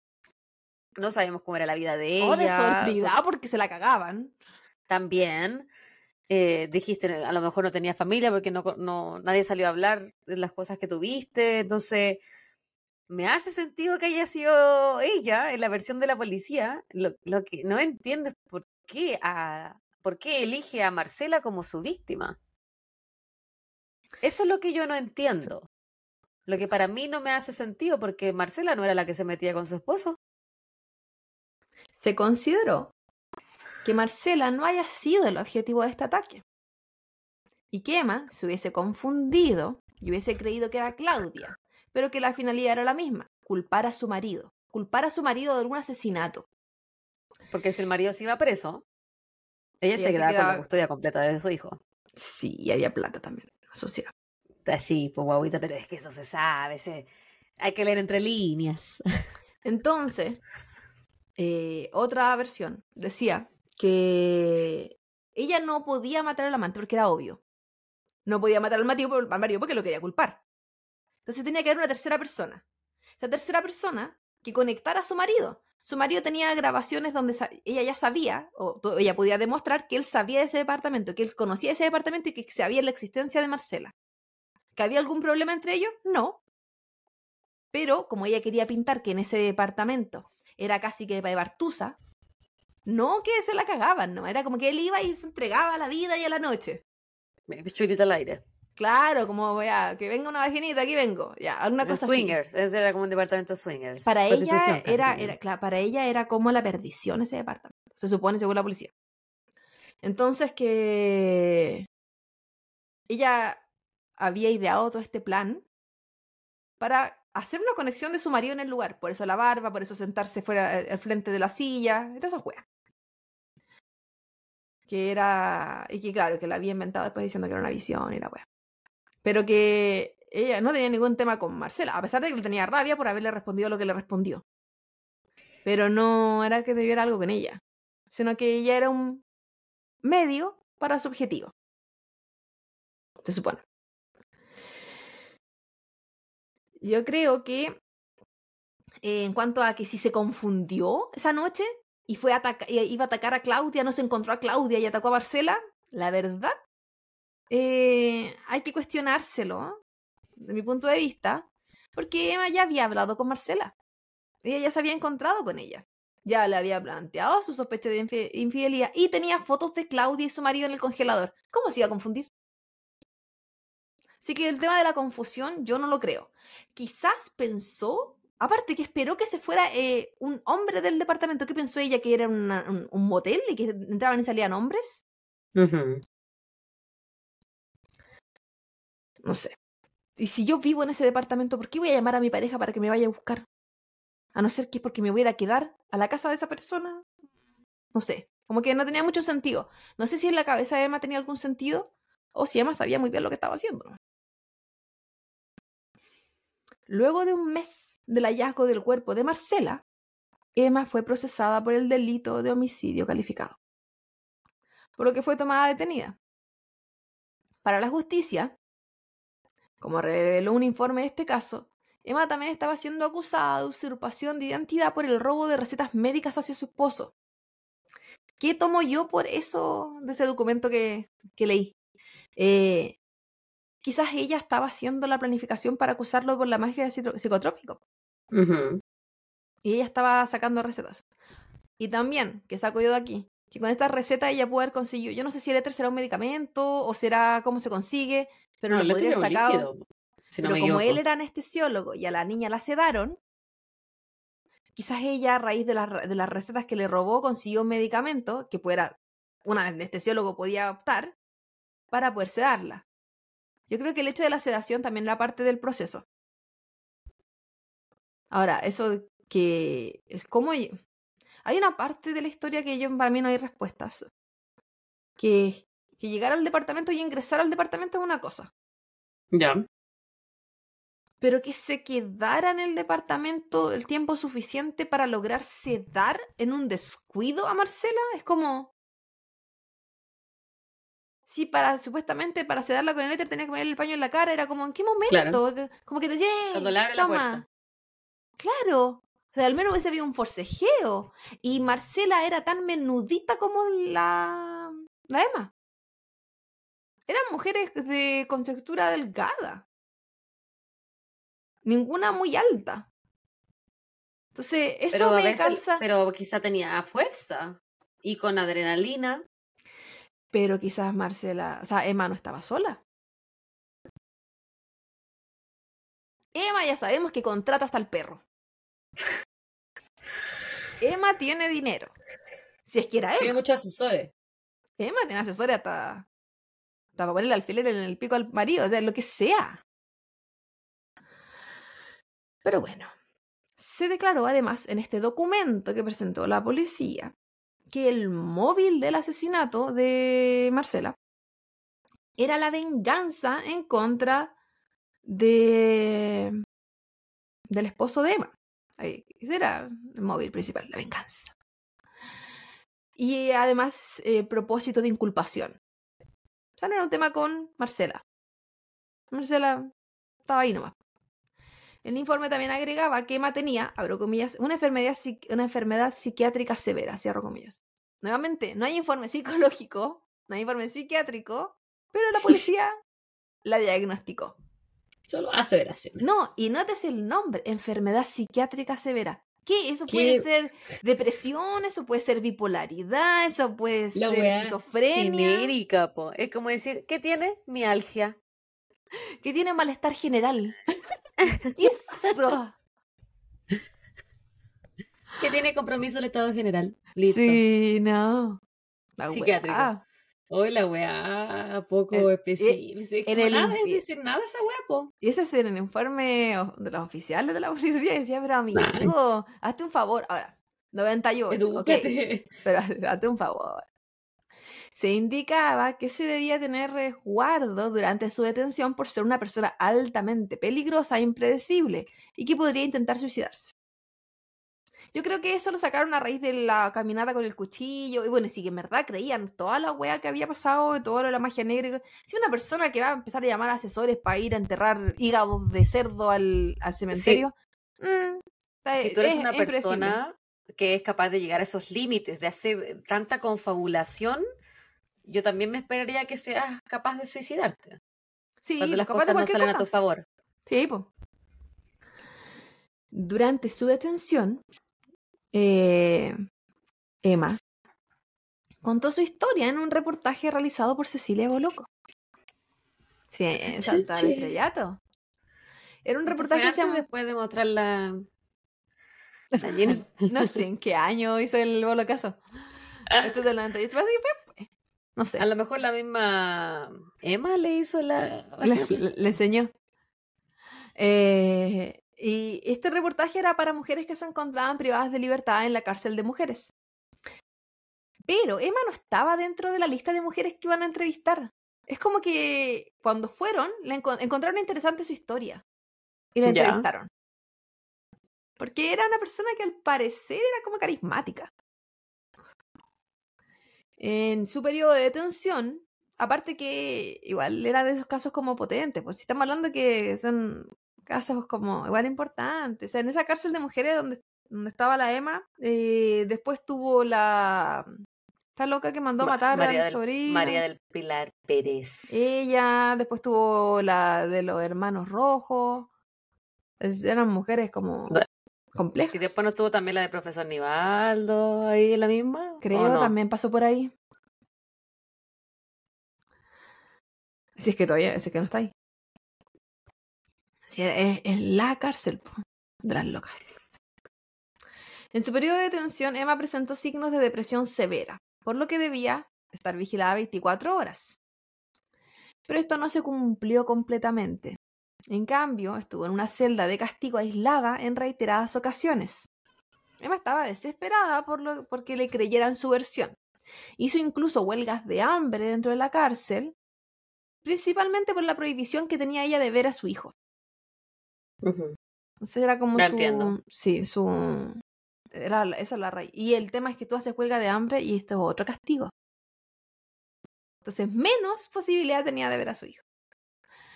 Poco después de su entrevista con Cecilia Boloco y tras 16 días aislada, durante un periodo sin vigilancia en un cambio de turno, Emma se suicidó ahorcándose con su propia pijama, en su celda de castigo, a fines de septiembre de 1999. Tras los múltiples castigos, Emma había prometido que no volvería a pasar por ahí nuevamente, aunque la versión de Gendarmería era que era, que era ella quien solicitaba el aislamiento. ¿Cuál será la verdad? Debido a su muerte, Emma nunca pudo ser condenada y alcanzó a estar detenida 13 meses durante su proceso de investigación. 10 de esos 13 en aislamiento por orden del tribunal. Eso significa que en teoría ella muere inocente, ¿cierto? Sí.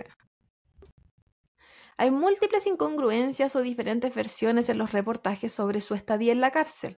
El personaje que describe la policía versus el personaje que describen otros cercanos a ella, e incluso algunos relacionados con su muerte, tales como, por ejemplo, con qué objeto se suicidó. Como que varía de acuerdo al reportaje, qué sé yo. Pero los que hoy en día son solo un misterio, porque la única que va a saber la verdad de todas esas versiones ya no está para contarlo. Y tampoco sabríamos si iba a decir la verdad. Así que, un misterio eternamente. La investigación del asesinato de Marcela continuó posterior a la muerte de Emma. El abogado querellante de parte de la familia de Marcela y del ministro de Vivienda, porque como ella era asesora del Ministerio de Vivienda, este, el ministro de ese entonces eh, se tomó como muy a, a pecho el caso y era como la familia de ella más este eh, el, ministro como que se, que se querellaron juntos. De hecho, la pareja de, de Marcela también era parte del proceso. Em, entonces, como dije, ellos continuaron con el caso debido a que ellos tenían la teoría de que este asesinato no fue a manos de una sola persona, por la forma en que había sido tratado el sitio del suceso, cómo había sido limpiado, el cómo había sido tratada la sangre, que no habían huellas. Habían rastros de cigarro, pero jamás se habló de ADN. Y entre tantas otras como detalles, ellos decían esto no fue una persona que lo realizó. Y puede ser. Sicarios, sicarios existen. María del Pilar Pérez. Y puede que ese hombre, que la persona que vio desde el edificio al frente, haya sido un hombre realmente. Y que Marcela no haya puesto sus manos ahí. La Marcela Emma. Pero que Emma haya pagado para eso. La causa finalmente terminó por sobreseimiento de Emma Pinto, dado que una de las causales de extinción de responsabilidad penal es la muerte del autor. En este caso, el fallecimiento de Emma, quien, entre comillas, se fue inocente. El arma con el que se cometió dicho delito, este cuchillo curvo, jamás apareció. Solo existió, según la policía, una factura que tenía Emma por la compra de un cuchillo, que se creía que era el arma que había sido utilizada en este crimen. Porque habían hecho pruebas y decían este cuchillo tiene la misma curvatura que el, como lo que produciría el corte, bla, bla, bla. Como, todo fue como en teoría. Emma, por su parte, se declaró inocente hasta el último de sus días, donde ella ya lucía como otra persona, muy delgada y triste, y arrepentida de haber acudido a la policía a contar su versión. Porque decía que si ya no hubiese ido a la policía, nadie nunca hubiese llegado a ella. Que lo que es Sí. cierto. Si ella no se hubiese presentado, la policía no tenía como ninguna pista, nada, para llegar a ella. Lo más probable es que si ella no se presentaba, nunca se hubiese llegado a ninguna conclusión. Porque cierto. tú misma dijiste, no había ADN, no había huella, No. no, había otros sospechosos. No había nada. Y si bien se presentó dos días después del asesinato, eh, aunque se hubiese presentado un mes, yo creo que no. Ella entregó toda la información, toda la información que la policía necesitaba para decir que era ella.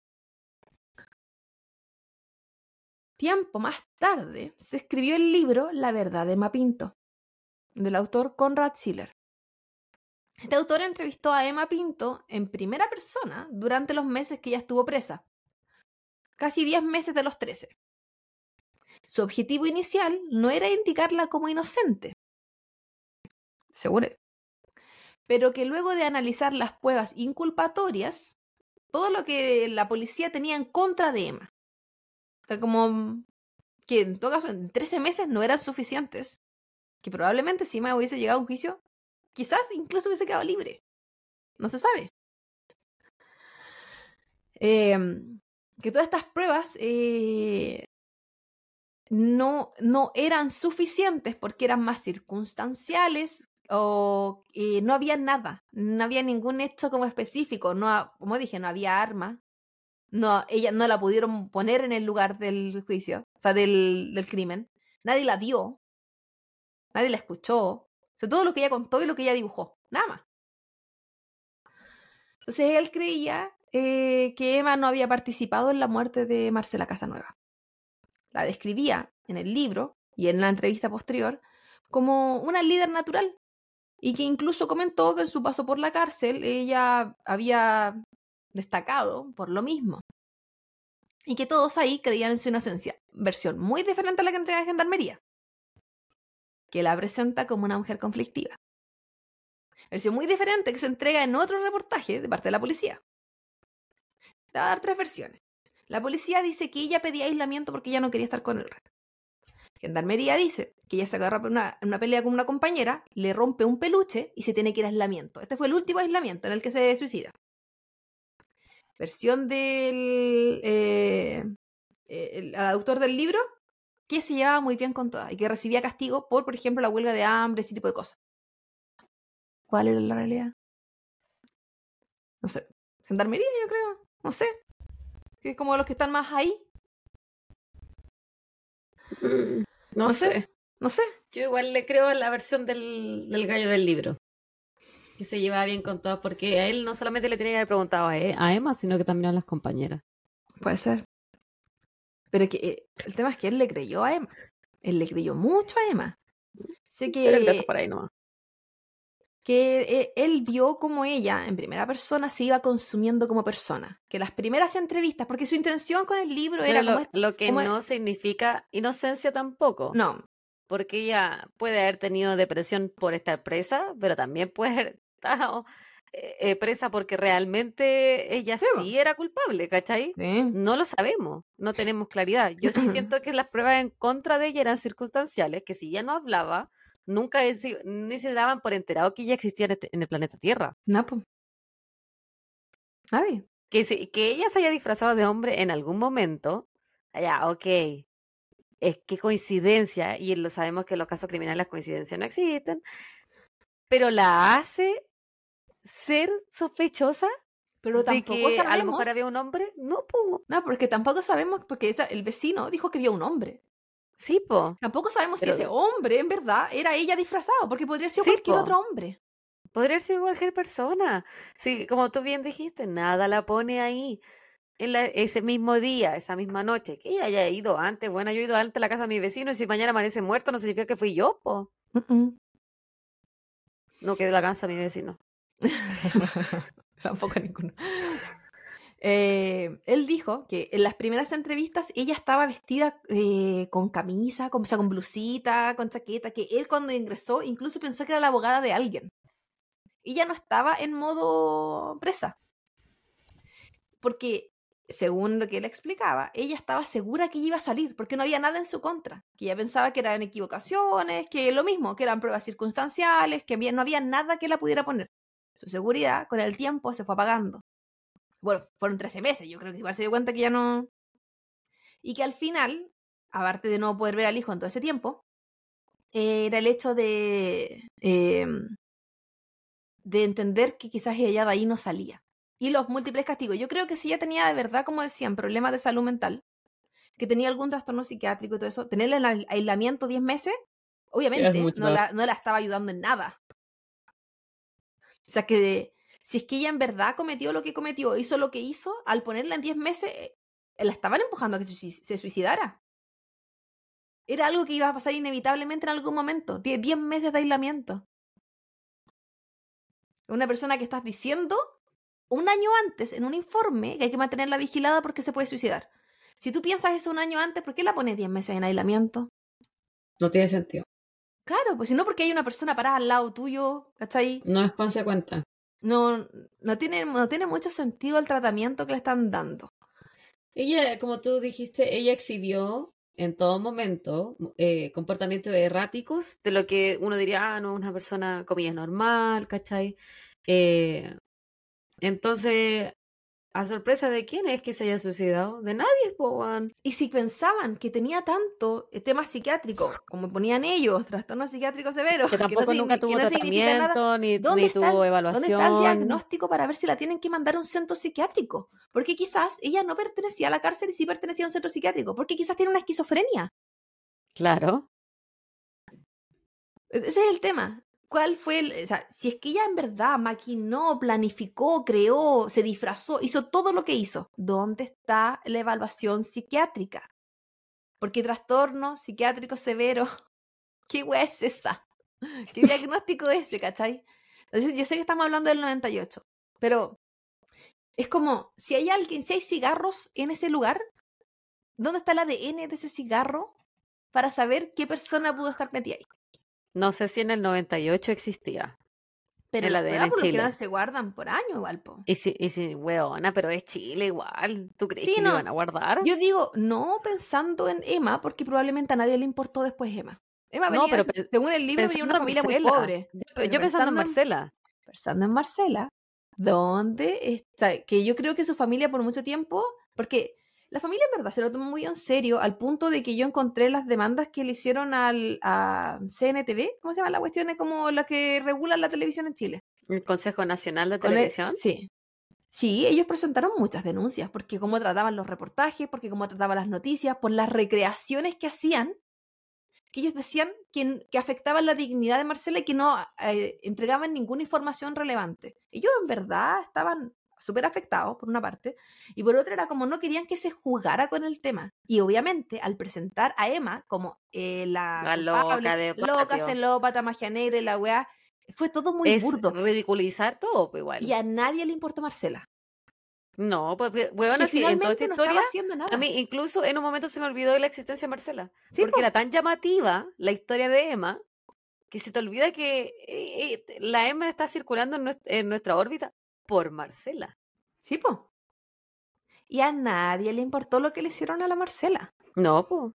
Entonces, Si nunca se encontró de realmente el culpable. no. Se asumió, se asumió por un momento que era Emma y después ella. Y ahí eh, se acabó la investigación. Sí, po. porque igual nunca hubo un culpable, porque nunca se declaró un culpable.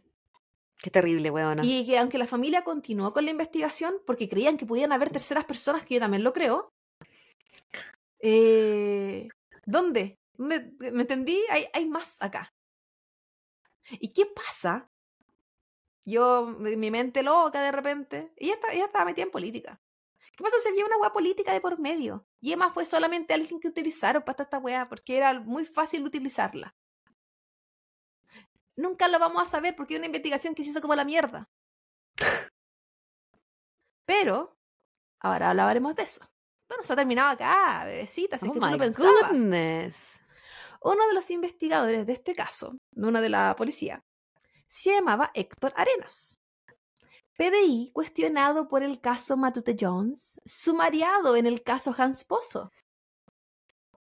En el año Ok. 2015, a raíz de un nuevo hallazgo en el caso Matute Jones, que derrumbaba la teoría que Arena había presentado de que él había salido, se había agarrado a pelea y qué sé yo, y, y fue solo, no sé si te acuerdas que en algún momento en ese caso aparecieron las osamentas, después de como 20 años. Y, y estas osamentas demostraban que a él lo habían drogado, que él le habían puesto algo. Esa parte no me acuerdo, pero ya. Sí, algo demostraban, no me acuerdo. Pero la cosa es que eh, es- ese descubrimiento de ese caso que algún día haré, eh, destruía completamente una teoría que había creado Arenas. Que él se había ido solo. Esa era una teoría, porque se había Sí, peleado fuera del local, se había ido solo y desapareció. No, y que casi que eh, Matuta decía el culpable de todo, todo lo que le pasó y que se fue porque quiso. La cuestión es que a raíz de ese cuestionamiento de lo que había pasado con Hans Pozo, y era como, ya, veamos las investigaciones que ha hecho esta persona, porque si ya no eres creíble en dos de los casos más importantes nacionalmente, quizás, en este caso, algo no hiciste bien. Entonces, ah, y el hecho también en el caso de Matute es que se dejaba al descubierto que había una intervención de agentes del Estado en la muerte de Matute. Entonces, algo había, había como algo más importante, como había mucho detrás. Entonces, un medio de comunicación, co- yo no lo conocía, que se llama Verdad Ahora, le solicitó a la PDI al acceso al libro Colección Histórica de la Jefatura Nacional de Homicidios.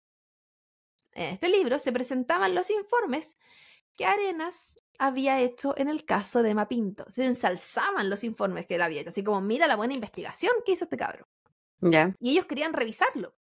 Estamos hablando de 2015, este caso pasó en el 98. Estamos con hartos años de diferencia, con otra mirada, con un cuestionamiento a la 17 años policía. Con un cuestionamiento a la policía que en el 98 no existía probablemente. Otra, y con también otro tipo de medios de comunicación, quizás más independiente, con menos miedo. Si bien el documento es público y está acogido a la ley de transparencia, fue creado con eh, fondos públicos, la PDI se negó. Y tras múltiples apelaciones de que eh, este medio de comunicación apeló para que se abrieran para poder revisar la investigación del caso de Mapinto. Eh, la PDI se negó, este, esta gente de este medio de comunicación apeló, la PDI apeló nuevamente y lo denunció de ilegalidades, como que se querían meter con la institución, Mm. como dejar mal a la institución, como que por ahí fue esa apelación la última, una demanda y qué sé yo. Por lo tanto, se bloqueó completamente el acceso a esos documentos. Y este documento, este libro, con la investigación del caso de Mapinto, al año 2015, eh, se, no fue liberado y fue completamente eh, como... ¿Bloqueado? No, claro, digamos, digámosle bloqueado, como, como el mejor término. Tanto para este medio de comunicación como para cualquiera. Eh, Imagínate, si se lo dan rechazando un medio de comunicación, uno como una persona independiente jamás va a tener acceso. Solo, uno solo puede tener acceso a lo que ellos quieran mostrar, cuando ellos quieran mostrar. Y supone que no quieren porque pueden dejar mal a la institución. Por lo que hasta la fecha el caso de Mapinto sigue manteniendo la misma resolución que 1999, cuando para ese entonces Aún sin pruebas que le indicaran el lugar del crimen o un arma que la acusara, la prensa y la policía la indicaron como una celópata, psicópata, bruja y asesina sangre fría movida por la venganza y el despecho. Porque eso es lo que vendía en la época, la misoginia pura. Y a Qué nadie cuático, le importó a la Marcela. Que yo este caso no lo conocía. Un poco. Y estoy demasiado impactada con que eh, todo este chanchullo es chileno, po. weón. Sí, po. Como que tiene como, eh, siento que eh, Chile no tiene como estos casos tan folclóricos como de, comillas, magia negra y Mm. y la wea. Eh, siento que esto es como en Luisiana, una wea así. Eh, no, te juro que nunca lo había escuchado. Tampoco. Me Pero estoy desayunando con esta noticia. tampoco me parecía tan raro. Eh, yo dije, como para la época, después se revivió el caso en varios como diarios, incluso la tele, matinales, así como oh, 17 años después del caso de Emma Pinto. Sí, 17 años después hablando exactamente lo mismo. Porque ¿dónde están los nuevos reportajes? Salvo la policía Claro. que salía dando entrevistas diciendo lo que vieron. ¿Dónde están los documentos? ¿Cachai? Como que eso es lo que de repente no estuvo, no había. A diferencia, no sé, pues el caso de Hans Pozo tenía muchos documentos que tú los veías, los leías. ¿Cachai? Incluso el caso de la semana pasada, de la semana pasada, de que me, me tocó la última vez. eh, yo he leído los documentos, ¿cachai? El- La sentencia, las razones. Los, los documentos que yo pude leer, muchos de ellos eran eh, como que el reportaje los mostraba. Cuando típicos están como leyendo una frase Ujú. y yo paraba la frase y leía el párrafo entero. Me paraba el video para leer el documento que había más arriba. No necesariamente porque el reportaje lo mencionara. Por ejemplo, esa el, el enfermedad psiquiátrica severa. Era como amigo, pero ¿por qué tan ordinario para dar un diagnóstico? Poco profesionales. Bueno, Sí. ¿qué iban a ser profesionales si no lo eran? No eran profesionales en la salud, como para dar un diagnóstico. Sí. Eres Paco nomás, po, weón. O PDI, pero la misma web. la cuestión es que cada cada persona tiene que saber también eh, su rol. Y como dijimos antes, si bien, no, y si bien nosotras, profesionales de la salud, de nuestra área, no nos vamos a poner a diagnosticar weas psiquiátricas, ¿cachai? No. Es como. No, no tiene mucho sentido. No, no estamos para diagnosticar. Entonces, esa es la wea. Y, siento que, sobre todo con temas de salud mental, era súper fácil, súper fácil juzgar, tabú y decir, "Eh, esta es enferma psiquiátrica, listo. Eso se o no, era enferma. Y, y, e- y en esa época era algo súper mal visto. po. Pobres mujeres que tenían depresión postparto en esa época, weón. Yo estoy hablando de la EMA, estoy hablando en general, cualquier mujer. No tenían derecho. Pero las referencias, bebita, antes que sigamos odiando al mundo de esta gente. Eh, página 7.cl. Caso de Barcela Casanueva, el secreto sobre el crimen de 1998. Poder Judicial TV.cl. Para ser el Poder Judicial, harían charcha el reportaje que tenían, pero allá ellos. Eh, Noticiario, ju- noticiero judicial, fallo histórico, las mil caras de Emma Pinto. Porque como nuevamente, esto tiene que ver con Emma. Publimetro.cl, 17 años del caso de Emma Pinto. Mira, me da risa Ni siquiera era el caso de Emma Pinto, po. Era el caso de Marcela. Marcela, Casa Nueva. La cuarta.com. Y yo creo que en este caso lo tomaron así como bien importante solo porque era la asesora del ministro de Vivienda. Porque si hubiese sido Marcela, la asistente social del consultorio, hasta ahí llega. A nadie le importa. Y tenía que ponerle más color y al final metieron a la Emma. Bueno, la Emma, que quizás estaba metida sola. No sabemos. ¿Por qué nunca? Porque la investigación está mal hecha. Entonces, como no. No me dan la respuesta que yo necesito. La cuarta.com. Emma Pinto, vidente. Biblioteca Nacional Digital.gov.cl. Eso es para. Tienen como los recortes del diario de la época. ¿Ya? En YouTube, caso de Emma Pinto, una mujer que asesina por celos enfermizos. La mañana de televisión en septiembre 11 del 2013. ¿Te das cuenta titular o no? Verdadahora.cl PDI recurre a la justicia para ocultar informes de equipo cuestionado en caso Matute. Y eso, bebecita, es caso de día de hoy. Lo que más me molesta del, del caso es que a Marcela la mataron. ¿Y por qué la mataron? ¿Y quién la mató? ¿Cachai? Se sabe cómo la mataron hasta cierto punto, dónde la mataron. Y al final ella lo, eh, ella perdió su vida, perdió eh, las cosas que podía haber 28 hecho. años, weón, 28. Súper joven, súper joven. Su familia hasta el día de hoy tiene la incertidumbre de quién la mató y por qué la mató. Y esa weá nadie le importó, po. ¿Cachai? Y ella como que fue, ya si es que fue Emma.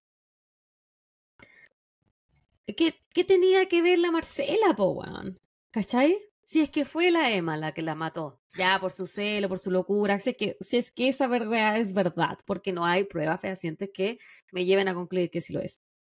¿Qué culpa tenía Marcela? Ninguna, po, weón, era como una puta.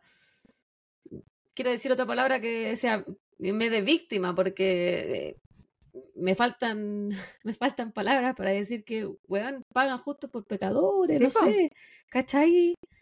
Como que, que injusto todo lo que pasó con Marcela. Y qué penca la investigación.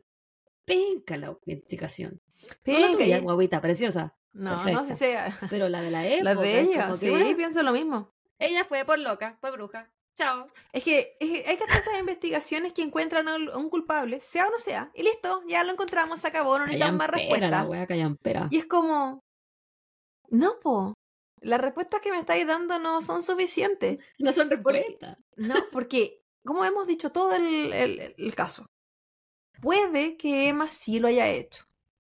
Puede que ella haya fabulado una- un- plan perfecto donde no dejó ni una huella. Ya, lo que sea. Pruébamelo, ¿cachai?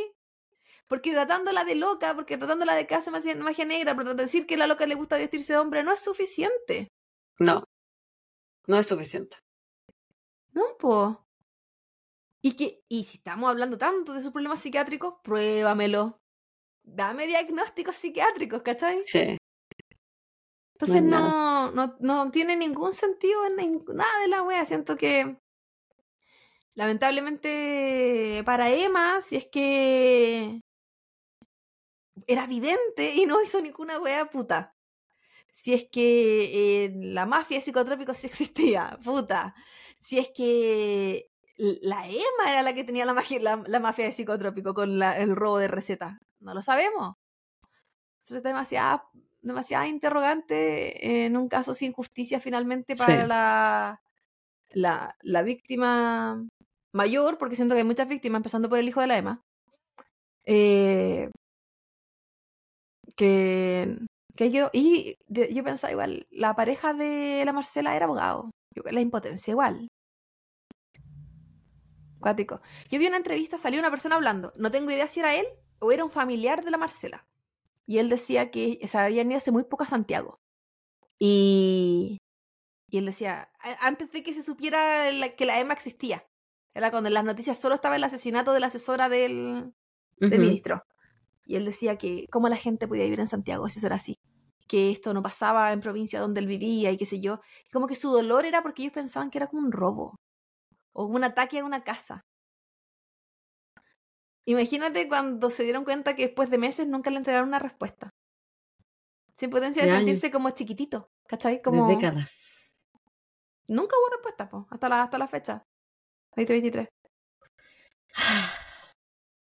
Así que Cuático. no, po.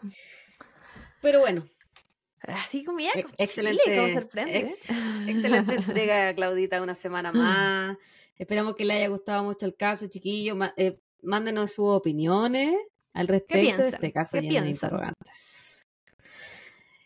Y eso, pues cuídense harto, coméntenos, síganos, estamos en todas las redes sociales, etiquétenos, coméntenos, pónganle me gusta, pónganos en su historia, pónganos en su pieza, en su trabajo, altoparlante.